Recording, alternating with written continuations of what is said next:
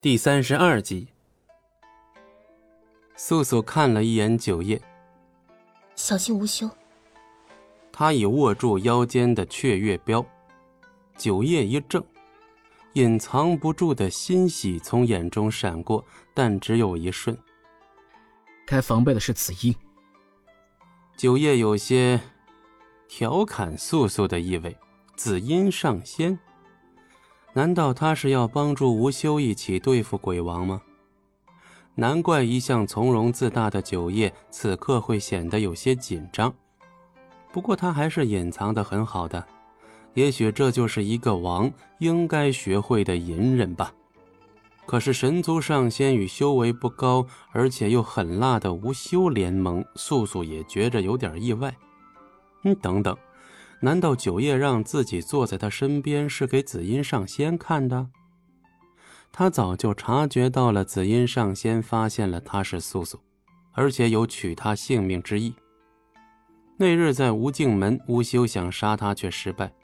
素素虽不知吴修因何原因想取他性命，但若紫音真是与吴修结盟，那紫音便会帮助吴修杀他。或是九叶看见了素素与紫音的那一瞬对眸，为了保护他才这么做的吧？一时间，素素竟然生出了感动之意。无休交给你和素九渊，可别死了。九叶邪魅出声后，起身走下高台。九叶是在叫他要活着。以前风景寒也常同他说，绝不能死。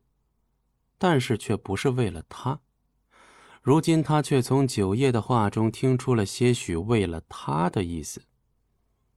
视线从九叶身上撤回，素素也起身，九渊正向他靠近。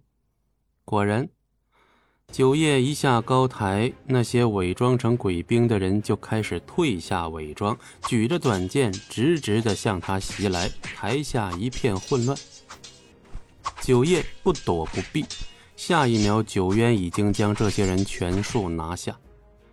一抹绝世的笑在这里展开。九叶以迅雷不及掩耳之速逼向紫阴上仙，神族的灵力果真不是一般人可比。紫阴直接挡下了九叶一掌，位置都未挪过，倒是九叶还倒退了数步。此时，一阵月华光亮拂过紫音周遭，是素素的雀月镖。紫音嘴角处勾出一抹弧度，雀月镖顿时原路返回，素素连退都来不及。镖在他面前一寸处停住，是九叶接住。这时，解决掉无休的九渊也过来一同对付紫音，趁紫音的注意力在九叶和素素这边。九渊立马出击，一剑刺穿了紫音的右肩。